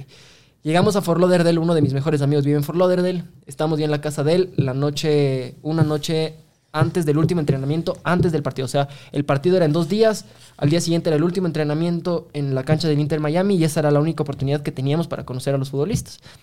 Entonces, este man me dice, mira, en la cancha va a ser imposible, no nos van a dar acceso, tiene que de ley ser en el hotel, porque en el hotel en Estados Unidos no es que hay la misma seguridad que acá, ¿no? es un poco más... Vayan, tómense la foto, a ellos quién les importa que sea la selección de Ecuador, no Claro, importa claro, nada. claro. Uno es más. Ajá, entonces me dice, ok, verás, se mete a Instagram, este, el novio de mi hermana, que le mando muchos abrazos y porque él hizo esto posible, ¿no? Entonces, este, él me dice como que, mira, Piero Hincapié subió una foto en este lobby, no puso el nombre del hotel, pero me voy a meter a buscar todos los hoteles que hay en Fort Lauderdale hasta encontrar el lobby de, la selección del Ecuador. Y en efecto, yo me fui a, a comprar con mi, con mi amigo que él vive allá, regresé y él seguía en el teléfono, seguía en el teléfono. Ya me voy a dormir y él seguía en el teléfono. Entonces al día siguiente me levanta él a las 7 de la mañana, levántate, yo tengo el hotel. Y yo, no seas loco, ¿cómo lo encontraste? Me dijo, como después de dos, tres horas buscando hoteles, hoteles, encontró el lobby que era. Pero obviamente fuimos con ese, estaba el hotel allá a 15 minutos, nos marcaba la locación. Estábamos con ese miedo de que nos pase lo mismo que, que chuta, no sea un lobby parecido al otro y no era. Entonces llegamos y apenas estamos parqueando, ya vemos a los, a los, no, a- aquí no habían salido jugadores, a los como Cuerpo técnico. cuerpo técnico, pero no era el cuerpo técnico, como los asistentes, ¿no? Como los chefs, los que cargan, la utilería. Estaban ahí con la camiseta de la selección. Aquí es, loco. Bájate, Bájate ahorita, loco. Entonces yo estaba ahí nerviosísimo, pues, loco, ahí con- temblando con la camiseta de Ecuador, así. Y bueno, nos sentamos en el lobby. Pasa que una media hora. Nosotros, de hecho, los que nos íbamos a hospedar, ¿no? Sí, sí, solamente estamos esperando un amigo porque nos vamos a hospedar aquí. Ah, bueno, el del, el del hotel ya, quédense nomás. Ahí yo creo que ya se las estábamos con la camiseta de Ecuador. Entonces yo creo que él ya dijo, ala, no importa nada. Entonces después eran, eran esto de las ocho y media de la mañana. A las nueve, nueve y cinco baja el primer jugador, baja Leonardo Campana. Se abre el ascensor. Bueno, Primero que es un brother que mide como tres metros. Me quedo viendo, hijo de madre, man. Entonces te acer- me acerco, le pido la foto. Ahí tengo la primera foto con Leonardo Campana. Y así empezaron a bajar todos los jugadores. Qué Bajó Alvarado, bajó Incapié, bajó Moisés y no me faltó uno. ninguno se me escapó, Ninguno se me escapó. Conseguiste todos. Y ahí tuve la oportunidad de igual conversar un ratito con ellos. Este, fue una experiencia que no me voy a olvidar nunca. Recuerdo que después de, de eso instantáneamente grabé un TikTok y lo subí, como miren lo que logré, así, y con los jugadores. O sea, en verdad, fue, fue de las mejores experiencias en toda mi vida. Ahí estaba Gustavo Alfaro, igual nos tomamos una foto. Y todos muy cordiales, todos muy educados, estaban bromeando entre ellos. Entonces me pareció chévere. Y recién tuve la oportunidad también de, de conocerle al hermano de Gonzalo Plata. Y esta es otra historia también relacionada. Y él, él vive en, ahorita en Portugal, pero su familia es de Guayaquil y estaban de vacaciones en Guayaquil. Él graba, él graba contenido también, es youtuber. Brian. Brian Foot, le mando un abrazo igual al gran Brian. Y él estaba acá, llega a Quito y me escribe. Y me dice, oye, bro, estoy en Quito. Y yo, chucha, me escribió el hermano de Gonzalo Plata. no aguanta dos. Entonces le digo, brother, ¿dónde te paso viendo? Así. ¿Es, es verdad o es fake? ¿Qué? Lo que nos suele pasar a nosotros. Estas que nos cosas son- escriben desde cuentas fake. Sí, entonces ya me meto a ver y sí era el hermano de Gonzalo Plata. Y era en época del paro, hermano. Y, está, y me, me dice, bueno, encontrémonos en tal lado. Nos encontramos en el Scala Shopping. Empezamos a conversar y empezamos a planear ideas para grabar contenido y todo. Pues quedó súper chévere el contenido que grabamos a la final. Y en la noche estábamos así chileando, ya todo acabado. Entra una llamada. Gonzalo Plata. Casi me muero. Ahí, ahí sí, casi me muero. Entonces entra Gonzalo Plata. Estábamos con mi hermano, con una amiga más y con Brian. Estábamos los cuatro ahí hablando, conversando. Y justo llama Gonzalo Plata y nos quedamos conversando un rato con Gonzalo. Gonzalo, una persona muy tímida, bien, bien fastidión. Ahí le molestó al hermano. Le eché una broma con mi amiga ahí, entonces, eh, chistoso, la verdad. Me parece que al fin y al cabo son, son seres humanos que tienen buen corazón y que a pesar de todo lo que están consiguiendo, nunca se van a olvidar de dónde vienen. Allá en Estados Unidos no, no estaba Gonzalo Plata. No, sí, sí, sí. Ah, también. Sí, sí. Entonces Ah, ya ahí tengo foto y. FaceTime también con Gonzalo ah, Plata. ya, claro, es dos, dos To- todos los juguetes, todos los Claro, juguetes. Solo te hace falta la entrevista, así Sí, como. sí, sí. Ojalá algún día. De ley, de ley. Oye, De ley y hablando justo de, de estos microsueños, ya yendo un, un macro sueño, ¿ya? Eh, ¿Quién, ¿Quién es esta persona que, o sea, ya solo con escuchar mi pregunta se te viene de una a la mente y, y dices, quiero entrevistarle a esta persona? Uf, si hablamos de, de macro sueño de, de entrevistar a Ricardo Kaká. ¿Ya? Qué bacán. Ricardo Kaká. Es, es, como les expliqué al principio, yo no tenía por dónde guiarme por el fútbol. O sea, cuando era chiquito, ni mi papá, ni mi mamá, ni mis hermanos, nadie. O sea, yo no tenía por dónde meterme por el fútbol. Desde muy pequeño empecé a ver la vida de Kaká. Veía cómo todos los futbolistas se peleaban y se golpeaban. Y yo solo veía cómo Kaká era diferente. Le pateaban, se levantaba, daba la mano, seguía el juego. Él hacía una falta, le ayudaba a levantarse, seguía el juego. Una persona muy respetuosa. Entonces empecé a admirar eso, además de que tiene un talento fenomenal. Yo de, de chiquito llenaba estos álbumes. Entonces yo como quería que me salga Kaká, Kaká, Kaká. Entonces buscaba, buscaba Kaká, cambiaba el cromo con mis amigos de Kaká. Y él siempre fue mi inspiración. Entonces llegar a poder conversar con él algún día, ah, voy a decir ya. Y otro sueño, narrar un partido de Ecuador en un mundial narrar o, comentar o yo qué sé, pero que todo el Ecuador escuche tu voz narrando el partido de una selección, brother. O sea, acabo de despertar nuevos sueños húmedos, hermano. Qué Mañana bacán. voy a despertar con un nuevo sueño, bro. Ojalá, ojalá sea en, en- en este mundial y si no es en este, hermano, estoy seguro que va a ser próximo, en el próximo. ojalá. Ajá. Yo creo que ahí voy a, a decir, ok, he cumplido mi sueño. Oye, justo de referentes deportivos. eh, en cuanto al periodismo deportivo, ¿qué profesional del deporte te viene a la mente igual que dices, yo desde chiquito soñé con estar en una cabina con él o me he inspirado? Tengo algunos nombres en este, en este sentido, sobre todo porque a mí me encantaba, desde muy pequeño yo veía la- las narraciones de los partidos de Ecuador ah, y después veía un partido del fútbol europeo con narración de españoles. Y decía, ¿por qué estos españoles son tan aburridos? ¿Por qué no le meten emoción? ¿Por qué no le meten, "Eh, la tiene por acá, se tira el centro, gol? O sea, ¿por qué no le meten ese cariño? Hace que el fútbol se, se viva de una forma más chévere. Entonces, Alfonso Lazo, empezando por ahí, eh, yo creo que él eh, desde muy pequeño me inspiró, su forma de narrar, su tono de voz, siempre fue como que, brother, este man es un crack. Andrés Wushmer, que lo conociste, me parece siempre de esos icónicos, Roberto Bonafont, Fabián Gallardo, que hoy por hoy tengo la suerte de, de compartir cabina con él. Entonces creo que sí hay algunos referentes de, de- de Ecuador. Vito Muñoz, que, que me, que me inspiraron, que los veía desde muy pequeños. Y ahora verlos en persona es una locura. Oye, regresando un ratito al mundial, que es algo que, que está en boga y cada día que pasa creo que nos emocionamos más con ese tema. Eh, ¿Qué sabes, qué nos puedes contar sobre las selecciones que vamos a enfrentar?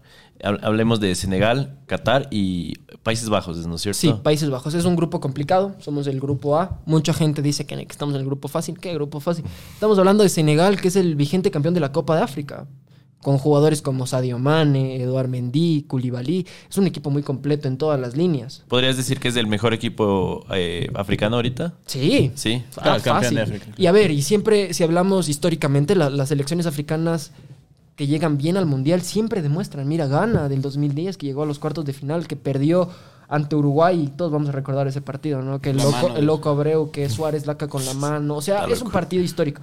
Entonces, siempre las selecciones africanas se caracterizan por mucha potencia, porque juegan muy parecido a nosotros. Son muy Exacto. rápidos, son muy fuertes, son muy, Muy técnicos. físicos, ajá. Y hoy por hoy un jugador como Sadio Mane, que tranquilamente está entre los 10 mejores del mundo, es difícil marcarlo. Tenemos a Pierre Hincapié, pero sigue siendo Sadio Mane. Entonces ahí está, ahí está la complicación. Pero ese, ese sentido creo que contra Senegal es el rival más fuerte. Yo lo veo así. Para mí Senegal es el rival más fuerte y hay que competir contra Países Bajos. Mucha gente me critica cuando digo esto, pero el fútbol es de presente, es de actualidad. Hoy por hoy Países Bajos no es la misma selección que era en años previos no fueron al mundial pasado, han tenido algunas complicaciones. eh, últimamente no es el mismo equipo. A ver, está Van Dijk, de los mejores centrales del mundo. Está Frenkie de Jong, jugador del Fútbol Club Barcelona, Memphis Depay. O sea, tienen buen equipo. Wijnaldum, es buen equipo. Pero creo que si es que Ecuador se le ponen las. Sí le podemos ganar. Sí le podemos ganar. primero Senegal, segundo Ecuador, tercero Países Bajos. Por más que mucha gente me critica cuando digo esto, mucha gente piensa que es primero Países Bajos, segundo Ecuador y después Senegal. Pero para mí no, para mí va a ser eh, Senegal, Ecuador, Países Bajos y Qatar. Ahora, hablando de Qatar, que son los anfitriones, son los anfitriones. O sea, están jugando en su casa. Qué presión deben tener esos manes, ¿no? No, sí, campeones de Asia. Y además es una selección que ya nos ganó. En un También, amistoso, sí, no es la misma no es lo selección. En el 2018 nos ganaron 4-3. Partido durísimo para Ecuador porque son jugadores muy rápidos. Y algo que pasa en Qatar es que en Qatar hay muchos... eh, hay, hay- hay gente de diferentes naciones, refugiados, ¿no? Entonces tienes este, diferentes estilos de juego en una selección. Y es una selección que ha trabajado muy bien su fútbol en estos últimos años y que puede darnos mucha pelea. Eh, Está confirmado el tema de que somos del partido inaugural. Sí, somos el Oh. tercer partido. Ah, el tercero. pero, seguimos siendo el partido. de- fanfarria, el o sea, show. somos el show, somos el donde están los bailes, donde es la inauguración, pero en tema de cronograma somos el tercer partido. Eh, primero se juega el Senegal-Holanda, Países Bajos, ahora ya no se le puede decir Holanda, es Senegal, Países Bajos, Inglaterra-Irán, Ecuador-Qatar. Pero somos el partido que abre y esto se debe a un tema de decisión de la, de la FIFA por, eh, para que la gente en Sudamérica lo pueda ver. Calendario, Ah, claro. Calendario. por el calendario, por el horario, ¿no? Para que la gente acá lo pueda ver. Si, si el partido inaugural era a las 5 de la mañana. O sea, si hubiéramos si el primer partido, hubiera sido a las 5 de la mañana para Ecuador. Ya. Entonces, por eso dijeron, no, a ver. Pero bien, ¿no? Hagámoslo a las, creo que ahora es a las 11 de la mañana, hora de Ecuador. Qué 7 bacán. de la noche, hora de Qatar, 11 de la mañana, hora de Ecuador. Yo soñaba que me perdía el partido inaugural. No, ese sí no. sueños, Eso es una pesadilla, ¿no? Eso eso no es un sueño. Por definición. Eso es pesadilla. Eh, entonces, sí tenemos el partido inaugural, vamos a tener toda la fanfarria. Eso va a ser bueno porque vamos Ya a ya, estar. no, ya no Chile, ¿no? Solo para No, ya confirmar. no, claro. Chileno, saludos. No, no, claro, porque ya vamos a vamos a estar Pero en los ojos esos- del mundo, esos ¿no? y eso creo creo que es todavía. creo que eso es súper chévere. Súper chévere, sí. El, el tema de, del Mundial de Qatar. Entiendo que tal vez puede que vayas allá a cubrirlo. Sí, existe una posibilidad. Se está conversando con, con los de Coabet, que por favor, no me entiendan. Pero mándenme a Qatar. Para la gente que está escuchando el- en Spotify, estoy cruzando mis dedos. La idea es esa, ¿no? Imagínate desde teniendo 22 años que tengo ir a un mundial ya Ah, una locura, 22 años. es una locura. Y bueno, si es que no es este es el próximo, pero yo creo que ya eh, mi idea es viajar mucho. Mi idea es viajar mucho en mi contenido, darle la oportunidad a la gente de ver la perspectiva de un hincha apasionado ecuatoriano, periodista además, de cómo se vive el fútbol eh, en Qatar, de tratar de transmitir. Mi idea, mi idea desde, que, desde que arranqué en TikTok ha sido ser como un Luisito Comunica, pero del fútbol Ya. viajar por todo el mundo, conociendo diferentes culturas y llevando la bandera del Ecuador siempre en alto. Entonces, ojalá se dé la oportunidad de Qatar. Es mi, por decirlo de alguna forma, un sueño cercano que, que- que lo, que lo estamos planificando, pero, pero en caso de que no se llegue a dar, está el Mundial del 2026 que va a ser en México, Estados Unidos y Canadá, está la Copa América y, y los partidos de eliminatoria, que eso sí no me voy a perder. Voy a tratar de estar siempre con la selección. Oye, Bocha, y si por ave motivo Ecuador no queda campeón del mundo, ¿a, a- a quién, a quién le vas en, eh, de- desde Sudamérica? ¿Cuál? Argentina. Sí, Argentina, Leo Messi. Leo ya. Messi es Leo Messi. ¿Crees que se lo merece? Sí. Porque yo, yo, yo pienso lo mismo y creo que mucha gente de nuestra generación está como en ese trip, ¿no? Yo, en lo personal, he conversado con muchas personas y piensan, comparten este pensamiento. Me sirve tu pensamiento. Me sirve De, mucho. de hecho, vi una pregunta que le hacías a Joe Armas, ¿no? Donde le decías si él había jugado en el mono- modo entrenador De de FIFA, FIFA, sí, precisamente. sí, sí. Él dice que no ha jugado, que a veces juega fútbol nada más. Pero no sé, si tú tuvieras ahí que escoger entre las selecciones, no sé, me imagino que escoges a, a Argentina cuando Sí. te toca jugar en el Play. A ver, cuando juego en el Play. o sea, ahorita no no hay- hay, no hay Ecuador, en el ajá, 2020, va- pero en el, en el 2021 sí hay Ecuador todavía. entonces- pero cuando no hay Ecuador, Argentina, sin duda, sin duda. Sin México, Argentina. Brasil, a ratos, cuando me caen bien. Hay ratos que me caen mal. entonces ¿Y no. con equipo, con qué, con qué equipo Ah, juegas en yo FIFA? soy, no soy hincha porque hincha yo soy solo del Quito, pero apasionado de un equipo y de la selección de Ecuador, que es mi, mi hincha muerte. Pero de Europa me gusta mucho el Atlético de Madrid. Ok. Entonces le uso al Atlético de Madrid. Tal vez por, por esta garra, ¿qué es lo que te jala? del Sí, sí, sí, me gusta mucho, a ver, desde muy chiquito, desde el del 2012 que llega Radamel Falcao. Me gusta mucho también el trabajo del Cholo Simeone como entrenador, por más, por más criticado que sea. Hoy por hoy ya no me parece que sirve tanto su estilo de juego, pero creo que le ha servido a un equipo por decirlo de alguna forma, pequeño a llevarlo a competir contra los más grandes, ¿no? Llegó a una final de Champions en el 2014, después en el 2016, ganó la Europa League en el 2018, le ganó justo ese año la, la- la- la Supercopa de Europa al Real Madrid. Entonces creo que ha podido pelear teniendo lo suyo. Ahora el Atlético de Madrid es una potencia, tiene, tiene más dinero y, y como que no está funcionando tanto el estilo de juego de Simone. Pero siempre me ha gustado porque es un equipo que se diferencia a los demás. Todos mis amigos de chiquitos, hincha de colores del Barça, del Real. Yo quería ser diferente, entonces me hice del Atlético de Madrid. Oye, una pregunta un poquito profunda. Em, si es que estuvieran viéndonos unos extraterrestres ahorita y vieran un estadio lleno de gente, así gritando como locos, como tú dices, este ambiente futbolero, y vieran que en la cancha hay 11 contra 11, pateando un- una cosa esférica ahí. ¿Cómo, ¿Cómo explicas esto de por qué somos tan apasionados por este deporte? ¿Por qué la gente eh, se aglomera de esta forma y nos trae emociones tan fuertes? No sé si alguna vez te has puesto a pensar, y esta pregunta también va para ti, porque es algo que no tiene mucha explicación, por así decirlo, pero que al mismo tiempo solo el sentirlo le da todo el sentido del mundo. ¿Me Correcto. explico?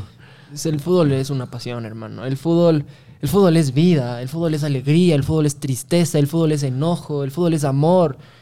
El fútbol es muchas cosas y hoy por hoy el fútbol es, representa para muchas personas muchas cosas. Puedes tener la peor semana de tu vida, pero si tu equipo va a jugar el fin de semana, vas a estar ahí, porque te acostumbraron desde pequeño, porque veías a tu padre, veías a tu abuelo, y así pasa con muchas personas, ¿no? Que te llevaban al estadio, que sientes ese ambiente futbolero, porque hay muchas personas que no van al estadio por el fútbol, sino por el ambiente, por lo que se siente estar en un estadio. Entonces creo que hoy por hoy el fútbol te da muchísimas cosas que otras cosas no te dan. Yo, yo le digo a veces que es como una droga, es, es, adictivo, porque el sentimiento del fútbol, a veces es necesario sentir ese dolor de querer empatar un partido, perdiendo, imagínate, Ecuador contra Uruguay. Nos estamos jugando la clasificación estamos perdiendo 1-0, necesitamos un empate. Los 80 minutos sufriendo de que Ecuador haga gol y cuando llega y hace el gol, o sea, imagínate ese sentimiento, no te, no- nada, nada en este mundo te lo da, nada en este mundo, sobre todo para los apasionados del fútbol. Entonces creo que, creo que eso hace que el, que el fútbol sea tan, tan intenso hoy por hoy. Sí, es una ¿no? pasión. Eh, hay esta dinámica única del fútbol que es justamente em, puedes jugar mal, pero al final puedes ganar. Siento que no muchos deportes comparten este- esto de eh, sí tienes 90 minutos, pero el resultado no siempre refleja lo que pasa en esos No, 90 sí, minutos. sin duda. ¿Qué- qué- ¿Cuál es tu opinión de esto? ¿Es algo que le vuelve a un mejor deporte más apasionante o más bien no tan justo, llamémosle así? El fútbol es un deporte muy injusto. En muchos sentidos. En, en- en muchísimos sentidos es un deporte muy injusto. Pero creo que eso lo hace bonito. Creo que eso lo hace bonito porque... Medio te como la vida, ¿no? Hablando como el. Atlético de Madrid ahorita, es un equipo que defiende todo el partido, pero tiene una y hace gol. Puedes jugar contra el Manchester City que tiene la posesión el 80%. El Atlético tiene el 20% y te termina ganando el partido 1 a 0 porque defensivamente estuvieron bien y solamente hicieron el gol que tenían que hacer. Entonces creo que el fútbol es un deporte que nunca se lo va a comprender porque va a pasar cosas como lo que pasó en Liga Imbabura, un equipo de la Serie B eliminando a Liga Deportiva Universitaria, campeón de la Copa Libertadores, el único campeón de la Copa Libertadores del fútbol ecuatoriano. O sea, creo que eso es lo bonito del fútbol porque es inexplicable. Tú te pones a ver, yo cuando uso Ecuabet, amigos de Ecuabet, y vas a hacer una apuesta y ves que, por ejemplo, ganas un dólar si es que gana la liga y cinco dólares si es que gana el Imbabura. Y dices, chuta, o sea, es que me puedo ganar como 25 dólares apostándole al equipo pequeño porque es probable, porque puede pasar. Entonces, eso es lo bonito del fútbol que no te dan otros deportes. Por ejemplo, en el básquetbol, desde el principio hasta el final de la temporada, está el favorito presente. Los Lakers, los Warriors, Los leones de Los- Riobamba. los Leones. Que, a ver, también el- el- empecé a seguir también hace poco el fútbol, el básquetbol eh, nacional y está creciendo bastante. Hay mucho, eh, sobre todo en esta temporada hay mucho apoyo económico para que el deporte se haga más viral en el Ecuador. Tuve la oportunidad de conversar con David Hay. Le hice una entrevista al basquetbolista de los Spartans de Nayón. Una persona muy buena onda. Es, él, es, él, es, él es americano, él nació en Estados Unidos, pero ya está haciendo su carrera aquí en Ecuador y, y creo que está creciendo mucho el básquet. Pero como te digo, esa es la diferencia principal entre estos deportes. Por ejemplo, el tenis es un deporte individual, o sea, a la final dependes de ti mismo. Exacto. En el fútbol dependes de, tu- que- de- de que tus compañeros estén motivados todo el partido. En el tenis no. En el ping pong tampoco. Ya. En la Fórmula 1 también dependes de ti mismo. Obviamente tienes un equipo detrás, ingenieros y toda la cosa, pero en el fútbol yo creo que es unión y, y eso, eso no se ve en otros deportes. Yo, yo siento que es también un tema de cómo ha ido creciendo precisamente por las generaciones, porque sobre todo es un idioma universal, creo yo. O sea, ves a la gente ahí pateando el balón y entiendes más o menos el juego. O sea, cualquier persona lo va a entender, cualquier extraterrestre. Son lo va- básicas, o sea, las reglas entender. más importantes. Y sobre todo puede acumular precisamente a mucha gente que puede ver este juego. No es lo que pasa en el ciclismo, a pesar de que yo amo el ciclismo. Tienes circuitos grandes y tienes que estar parado en un lugar para disfrutar De ver segundo. un segundo, Un a, los, a los Y no te corredores. identificas tanto porque sabes que la bici del man cuesta 10 mil dólares como mínimo. Entonces, pero todos pueden jugar fútbol. Con cualquier cosa que ruede. Lo que ruede. Exacto. claro, pasa, por ejemplo, vas a decir, el evento más visto es el Super Bowl. Pero la verdad que lo ven por el show, ¿me entiendes? Por No. el halftime show. Y- Ajá. Y, y de hecho algo me parece algo interesante, no sé si es que tanto sepas de este tema, pero Estados Unidos eh, está invirtiendo mucho en esto, No. Veo que, ¿sabes que ¿Sabes cómo, duda. ¿Sabes cómo me di cuenta? Las series ahora de, de Netflix, de HBO, todos los Wambras ya no juegan béisbol, fútbol americano, no sé si te has fijado, juegan fútbol. Y Soccer, de dices. mujeres, bueno, los más lo dicen soccer, pero es fútbol, todos sabemos que es fútbol.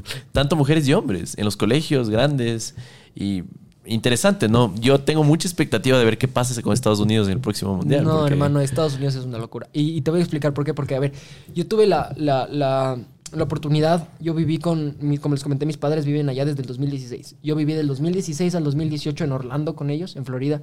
Después me regresé a Ecuador por el tema de estudiar periodismo deportivo. Quería que sea en español. El inglés lo manejo, pero creo que más fluido me sale en español. Entonces, eh, tuve, yo siempre fui muy futbolero, siempre me gustó el fútbol. Como les comenté, hasta los 15 años practiqué tenis, pero después me dediqué 100% al fútbol. Entonces dije, allá en Estados Unidos, es empezar otra vida, me voy a dedicar solamente a jugar fútbol. A, a- a ver si es que de alguna forma u otra me hago profesional. Obviamente no tenía el talento, pero por eso me guié más también por el lado del periodismo. El fútbol siempre estuvo presente en mi vida, pero sí, sí tenía ese sueño de querer ser futbolista, ¿no? Entonces estaba en Estados Unidos y allá se maneja la temporada en high school, ¿no? Tienes tu equipo de high school, de colegio, de secundaria, y te enfrentas a diferentes high schools de la zona. Entonces, eh, pues tienes que hacer unos tryouts, unas pruebas para poder quedar en el equipo. Yo recuerdo, era mi primera semana en Estados Unidos, había recién llegado, no tenía amigos, nada. Me inscribí a los tryouts, dije, voy a ver. Y ahí en los tryouts hice mis amigos, que hasta ahora los quiero mucho, siempre que voy a Estados Qué Unidos paso con ellos.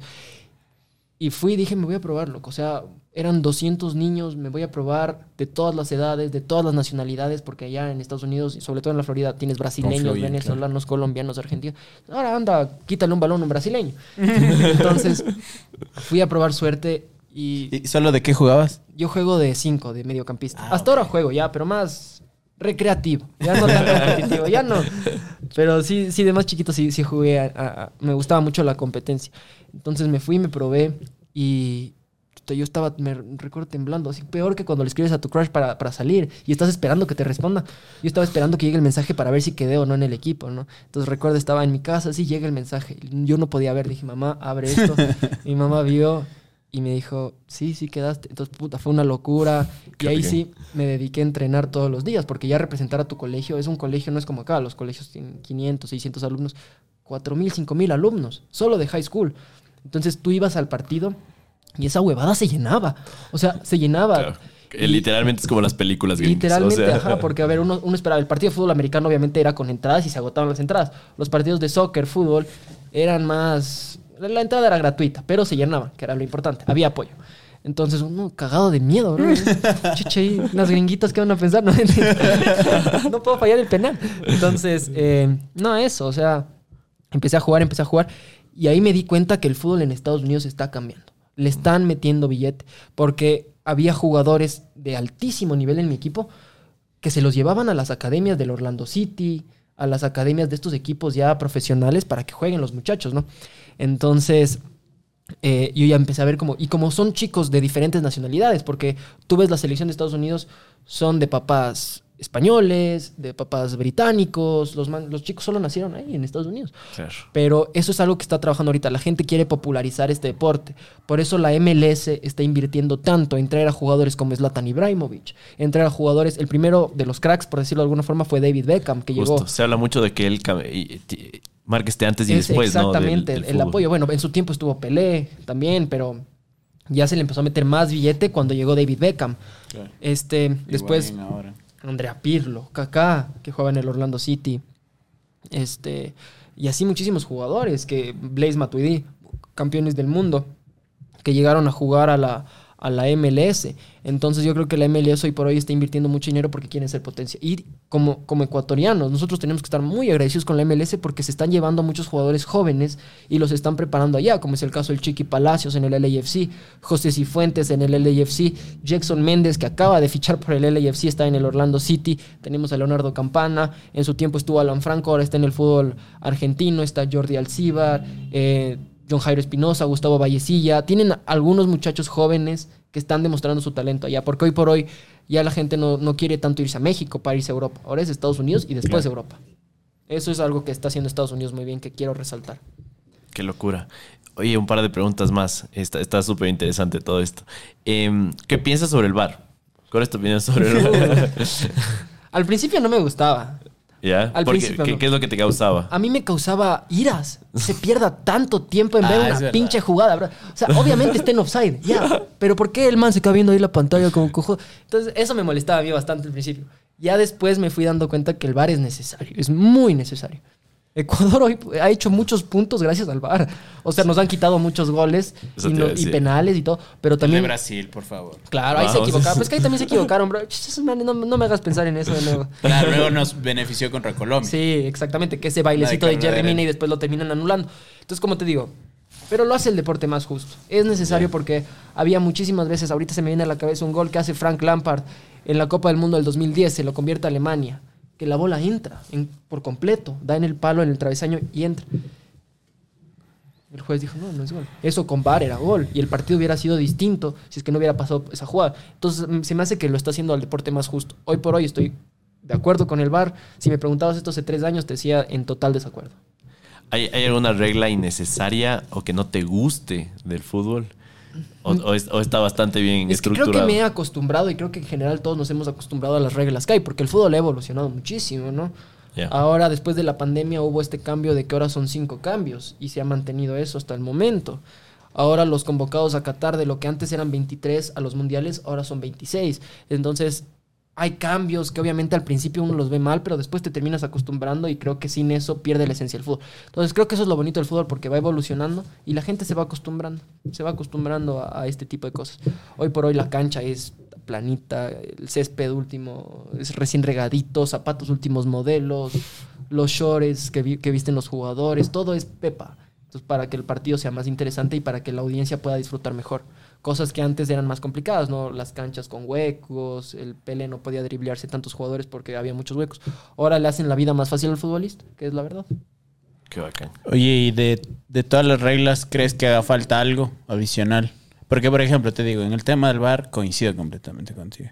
O sea, debería ser más rápido. Viejo está ya en offside, anda a ver la cámara, ya. No, no necesitas más.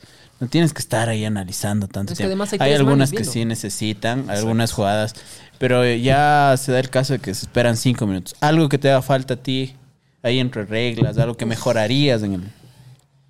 Quizás sí debería haber una regla para más respeto al árbitro. Ah, ok. Me parece que, sobre todo aquí en Ecuador, en el fútbol ecuatoriano no, no existe respeto hacia el árbitro. Siempre tiene la culpa el árbitro, de todo. O sea, te jalaste el, a- el gol frente al arquero. Ah, es que el árbitro no pitó la jugada que era antes, falta, y por eso me jalé el gol. Y el árbitro hoy por hoy no, no demuestra autoridad, no, no, no, hay, no, no genera ese respeto. Entonces sí quisiera que, por ejemplo, a un futbolista le falta el respeto al árbitro, tres, cuatro partidos de sanción para que no lo vuelva a hacer. Y yo creo que ahí va a cambiar el fútbol porque va a ser, va a ser más respetuoso, ¿no? Y eso, eso creo que en general, más allá de todo, y creo que también el árbitro hoy por hoy tiene que hacerse más duro. El árbitro del fútbol ecuatoriano, sobre todo, se deja insultar, se deja gritar, y creo que si se para más fuerte, podemos estar hablando de, de otro tipo. Algo que ya pasa en Europa, ¿no? Ya hay árbitros en Europa que son de talla mundial. Me gusta mucho este árbitro Mateu. No sé si lo han visto. Sí. Sí. Español. Me parece un- una persona muy elegante, que es justo y que tú ves justicia. Ahora también ha habido veces que aquí en el fútbol ecuatoriano hemos sido muy perjudicados por el arbitraje. Entonces quizás mejorar de lado y lado. Que el futbolista le respete más y que el árbitro se pueda fijar mejor en los detalles. Claro, porque todos recordamos aquella bochornosa escena, ¿no? De déjame, dame un ratito que voy a putearlo y Sí, sí, sí. al árbitro y todo lo No, demás. también del Pepe Pancho Ceballos. Por eso sí, Ajá, sí, sí. Esa, ¿no? Sí, sí, sí. ¿no? Da- dame un ratito que me voy, pero me voy puteando. así, así. Muy respetuoso. Me voy, pero me voy puteándole. Oye, em, finalmente yo esto ya es más como, como tu visión, así, pero tengo amigos que son hinchas de la liga y siempre me dicen, oye, que he ido a partidos de la liga también, ahora en esta fecha, y no entiendo cómo cambiaron a, su técnico, ¿no? ¿Crees que eh, Edison Méndez se merece una oportunidad en el banquillo de la liga y tal vez en algún momento de la selección? Sin duda, sin duda. Para mí el fútbol, sobre todo hemos visto muchos entrenadores que fueron leyendas en sus equipos triunfar como entrenadores, como es el caso de Pep Guardiola con lo que hizo con el Barcelona, eh, el mismo Zinedine Zidane, Cholo Simón en el Atlético de Madrid. Yo creo que cuando uno es leyenda en un equipo, eh, en el camerino se ve reflejado ese respeto que necesita el, el entrenador, ¿no? Es como que, a ver, me está dando una, una crítica a Edison Méndez, le voy a escuchar a Edison Méndez, porque mira lo que hizo con Liga y mira lo que hizo como jugador. No estoy criticando a los entrenadores que no fueron futbolistas, ojo, porque hay muchísimos que se han, que se han hecho respetar por, por el camerino. En el fútbol europeo, Jürgen Klopp sí fue futbolista, pero no que comparar la carrera de futbolista con la carrera de entrenador, pero hoy por hoy es un entrenador que se ha hecho respetar por el camerino. Eh, y creo que Liga se, se está equivocando mucho en el tema de la directiva. Desde el patón Bausa, no, no recuerdo un entrenador que haya hecho las cosas bien en Liga. No han traído un buen entrenador, a diferencia de Independiente del Valle, por ejemplo. Se va uno y traen otro mejor. Y así van haciendo la evolución. Creo que Liga se está equivocando mucho a la hora de fichar. Para mí se, se debió quedar el Quinito Méndez por cuestión de que no tenía título. Esa fue la excusa. A la final, eh, es verdad, no puedes dirigir sin título, pero creo que sí se podía preparar, terminar y darle la oportunidad, ¿no? Pero a la final llegó Luis Ubeldía, que está haciendo las cosas muy mal. Lastimosamente para el hincha de liga, Luis Ubeldía está perjudicando al equipo. Se quedaron sin Copa Ecuador, perdieron la primera etapa, se quedaron sin Copa Sudamericana. Entonces habrá que ver qué decisiones toma la, la- dirigencia para, para el futuro, ¿no? Tratar de darle estas oportunidades a estos entrenadores jóvenes como el mismo Joe Armas, que demostró que tiene 26 años, pero que puede hacer las cosas mejor que Luis Ubeldía, por ejemplo. Habrá que verlo en, en otro contexto Claro, también. No es la que liga Sí, del sí, sí. 2008 que Sí. citabas. Sí. Está bien, pero yo también respeto y admiración para Joe Armas. Finalmente, el caso del Auquitas. ¿Qué opinas del Papa Aucas? ¿Crees que es, es- Porque, a ver, la, la tendencia, si vamos a ver en la, eh, en la ficha técnica, es que va a llegar. Sí o sí, debería llegar por lo menos a, a pelear la, la copa, ¿no? Pero, ¿qué opinas tú del actual desempeño del Auquitas? Cinco le metió el Independiente. Solo para recordarles. Solo para recordarles que ¿Te cinco acuerdas? te- metió. Coqueta, ¿te acuerdas? Y te? Ah, a ver, el, el Papá Ocas es un equipazo. Y me parece, me parece bien por los hinchas del Auquitas. Sobre todo porque se merecían. El Aucas nunca ha ganado un, un campeonato en el fútbol ecuatoriano. Ujú. Va a ser la primera vez. Ojo, digo, ya me estoy adelantando al futuro. Puede que sea la primera vez del Aucas quedando campeón. Eh, están muy bien trabajados. César Farías, un ejemplo de entrenador. Hace las, recuperó un equipo. A ver, Vidoglio, que es el entrenador que estaba antes de Farías, tenía el mismo equipo, prácticamente el mismo equipo. Ahora nuevos fichajes de Alíndes, Perlaza y por ahí algunos otros que, que llegaron al equipo, pero más allá de todo, era el mismo equipo que tenía Vidoglio y Farías. Y Farías demostró que como con el mismo equipo se pueden hacer las cosas de una forma fenomenal. Y hoy por hoy el Aucas es candidato a ganar la segunda etapa, es candidato a ganar la Copa Ecuador, está haciendo las cosas muy bien y esperemos que mantenga este ritmo para que queden campeones y le dé esa alegría al hincha del Aucas que tanto se merece y que tanto han esperado. Bien. Papá Aucas. Oye, hermano, eh, ya como para terminar igual, eh, ¿ves, ¿ves la tele? Sí veo la tele. ¿Algún gustito culposo ahí que nos quieras contar?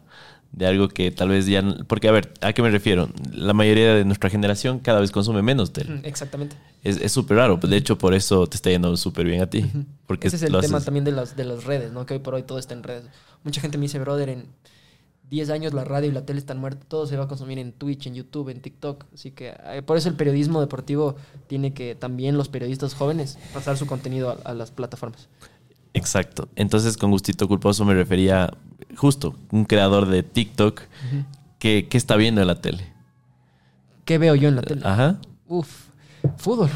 Pero me refiero a, a qué comentarista, a quién le estás admirando de lo que hace Mm. tu trabajo en, en la tele. Hoy Claro, ¿qué, qué programa deportivo Ah, pones en la tele? Bueno, me gusta mucho el, el trabajo que hace DirecTV ahorita con Sebas Decker, es un programa que sigo bastante. Eh, en general eso, ¿no? A ver, cuando pasan los partidos de la tele, es que te digo, no, no es que consumo mucha tele. O sea, yo, Sí, yo no, yo no justo, tengo ni cable. justo, justo por eso te pregunto. Yo no tengo ni No, cable. no, no, nosotros de hecho tenemos la tele para el FIFA. ¿no? Por dos. y, para ver, y para ver nuestro Para contenido. ver. Pero de ahí televisión nacional no he visto En años. seis, ¿Sabes qué me pasa a mí mucho? Verás, yo veo, por ejemplo, Televisión Nacional pedacitos en YouTube o en Instagram que Sí, resuben y algo, algo que se viraliza por ahí. Y, y par de contar, o sea, no es que consumo. Pero cuando veo tele, me dices tele, pienso en Netflix. Series de Netflix, ese tipo de cosas sí veo. sí. Claro, claro. Sí. ¿Cómo ha cambiado el, el- el contenido, Es no? que ya no, yo no necesito cable. Tú te- hace 10 años decías, no, sin cable, no, qué aburrido. Ahora, ¿para qué? Está todo en tu teléfono. Exacto. De hecho, hace seis años que trabajaba en monitoreo de medios, veía y eh, recién escribí en LinkedIn la comparación y le decía a la gente, miren, nosotros hace seis años todos consumíamos televisión, la mayoría al menos, ¿ya? Consumíamos televisión. Y ahora resulta que el prime time está en 323 mil personas. Y tú en ocasiones, y muchos creadores de contenido, llegamos a más de Más de esas, 323 mil personas que en teoría están viendo. Todavía no siento que está a la misma escala en tema de precios, porque no es que le puedes cobrar Sí, los y, mismos. el, y el mismo estatus, ¿no? Como ay mami salí en la tele. Ajá, como- exactamente. Todavía, sí, sí te da llegar orgullo. Como tú dices, Sí. quiero, quiero eh, narrar un partido por televisión nacional, abierta. Tal vez luego cambie, pero narrar un partido debe ser diferente. Pero ese tipo de cosas todavía no, como que Pero no, los no partidos de la selección hoy por hoy se ven en YouTube. O sea, tú tienes que pagar el canal del fútbol. Atención, tienes toda la Exacto. razón. Entonces, para ver los partidos, incluso ahora es en YouTube. Ahora Teleamazonas compró los derechos, para derechos. pasar el mundial. Pero la gente, el, el Alfonso Lazo, todos los comentaristas estaban en el canal del fútbol porque les habían invitado para que locuten los partidos, porque solo se iban a ver de esa forma. Entonces te digo, o sea, a mí a la tele y a la radio y a todo este tipo de cosas le doy 10 años. O sea, máximo, sí. Todo, todo lo demás ya está. La gente, las próximas generaciones ya van a empezar a consumir contenido de otra forma. Me parece que en las redes sociales, en TikTok, en Twitch, en YouTube y en las plataformas que aún no existen, ahí, ahí está el futuro. Qué loco, y es su- y es súper cierto, porque ahora cuando tú vas a googlear algo, digo googlear porque puedes utilizarlo en cualquiera de las redes sociales, ya pones bocha deportes. Antes ponías tal o cual medio de Yo pongo comunicación. bocha grande. nomás. Ya. Está bien, está bien eso. Está bien, ecuatoriano bien. se pelea contra peruano. Ahí No. sale, primerito. Ya voy a ver, no he visto eso. No, no nos gusta mucho la polémica, Pero a pero... mí tampoco. Por eso, yo me salí, por eso yo me salí de una vez. créeme. Pero bueno, oye, eh, para ir terminando, un mensaje que le darías a ese futuro bocha o a esa persona que está viendo tu contenido de 10, 15 años, 17 años, que en algún momento quiere ser periodista deportivo y quiere en algún momento hacer lo que tú estás haciendo ahora, ¿qué le dirías? Uf, le diría muchas cosas, pero para resumir, este, recién estuve en el partido justo en, en- en- en Ibarra. Se me acercó un chico y me dijo, bro, de verdad admiro mucho tu contenido. Y esos son los- comentarios que al creador de contenido seguramente a ustedes les pasa también un montón, que te motivan a seguir haciendo lo que te apasiona porque te das cuenta que estás inspirando a chicos jóvenes a, obtener algo que tú obtuviste con esfuerzo y con trabajo. Entonces, Eso me parece fenomenal. Yo creo que más allá de todo el dinero que esto nos da y todo, yo creo que lo mejor, el mejor pago para uno es saber que la gente le gusta lo que estás haciendo y se inspira en lo que tú estás haciendo, ¿no? Lo que les diría es que, que eso, si les podría dar consejos que, que- que se dediquen a trabajar en redes sociales, que pasen su contenido, que ya su enfoque no sea tanto la tele o la radio, porque todo periodista deportivo chiquito quiere llegar a la tele y la radio, sino que también se enfoquen en, en diferentes plataformas, en tratar de buscar diferente público y eso, que, que se esfuercen, porque como creadores de contenido nos pasa mucho que al principio no te ve nadie, literal, te ven tres personas, pero yo creo que la constancia y el esfuerzo y el trabajo duro te llevan a que tu marca y tu nombre crezca poco a poco, ¿no? Y tener paciencia y ser constantes y que no importa si es que se te cagan de risa por el video que subiste, que lo hagas porque es algo que te apasiona y porque es algo que realmente quieres, eh, quieres dejar una huella en este mundo. Entonces eso es lo que les puedo recomendar, que lo hagan sin vergüenza, que sean constantes y, y trabajo, trabajo y esfuerzo, desde muy pequeños. Cuando más rápido puedan empezar, mejor. Qué loco. Es una, es una constante precisamente en todos los creadores de contenido que hemos tenido aquí en esta mesa. Nos han dicho constancia, constancia, constancia. que te digo, entre, entre diferentes cosas. Es que Oye, y solo, esta ya es ya como así, como la pregunta La culposa, así. La, la, la pregunta ya. Tienes un pastel, ya aquí tienes un pastel. Actualmente, ¿cómo se divide el pastel de ingresos del Boch? ¿Es parte de la radio? ¿Es parte, es, es una mitad? ¿Es un cuarto lo que haces en redes? ¿Cómo, cómo dividirías tú el pastel, el de tu pastel, a ver, sería de tus ingresos? el 75% de TikTok y publicidad a través de TikTok. Marcas que, te- que, Marcas te, que, que pau- te pautan, que en- pautan en, y, en tu TikTok. y ya. todo, los- todo lo que te lo que te da el dinero que vendría siendo la publicidad, que al fin y al cabo como periodistas, las radios, las teles, todos viven de publicidad. Entonces yo creo que eso es lo, lo- lo principal y el otro 25% la radio. Más allá de eso, no tengo ingresos. Por eso, de momento, ahorrando nomás. bien, bien, bien. Bueno, muchachos, con ustedes, el comentarista del el próximo mundial. Ojalá. Eh, espero que cuando le entrevistes a Kaká te acuerdes de tus sí, panas. sí, sí. Sí, De Dani y Carlitos, obviamente. Sí, lo vas a hacer, hermano, y ese va a ser el inicio de una gran carrera, loco. Síguela rompiendo. Y qué gustazo tenerte en esta mesa con nosotros. Solo para darle contexto a la gente, estás más o menos en la edad de Piero Incapié, en la edad de Gonzalito Plata y Un todos estos mayor, cracks, sí. poquito mayor, pero estás ahí en esa generación. Por eso yo me siento full afortunado de esta selección. Así, eso le estaba diciendo a mi papá ya el otro día. Que, brother, yo, yo le amo esta selección. Dice, ¿por qué? Porque, o sea, me están dando trabajo, brother. O sea, si Claro. tú te pones a pensar, si no clasificaban, na- nadie me iba a ver. Pero en verdad estoy muy agradecido con lo que estos chicos están logrando. Y también, chicos, agradecerles a ustedes. Realmente admiro mucho su trabajo, el setup, el esfuerzo que le ponen, me parece fenomenal. Y, y qué bueno que como creadores de contenido ecuatorianos, eso que es algo que quería resaltar de ustedes, que le dan esta oportunidad al, al creador de contenido ecuatoriano a que hable un poco de eso y que la gente le conozca. Entonces me parece súper chévere lo que están haciendo y desearle el mejor de los éxitos en, en sus próximos episodios. Muchas Nada, gracias. Bocho, Bocho. El honor es nuestro. Dale, muchas De, gracias. de- de seguro que así como la selección va, vas a triunfar, estoy seguro, eso es la firma. Y ojalá que esta sea la patadita de buena suerte también para nuevas audiencias. Eso, les esperamos el próximo podcast y tal vez en un futuro paguemos la apuesta y ustedes si nos están viendo en el futuro Cevichito, nos, cevichito. nos vean. Así que se viene un nuevo podcast para toda la gente que te quiera encontrar en redes sociales. ¿En dónde más estás? Estoy en TikTok, Instagram y Twitter, en donde más publico ahorita, en Instagram arroba Boche Deportes, en TikTok arroba Boche Deportes, en Twitter arroba Boche Deportes, porque a algún creativo ya se le ocurrió poner Boche Deportes en Twitter. Y mi cuenta personal, si es que me quieren seguir por ahí también, estoy como bernardo.paredes14. Atención, ya tienen todas las redes. Les agradecemos. Nos vemos en otro capítulo de Morphy Podcast. Chau. chau. chau. Uh. Chao.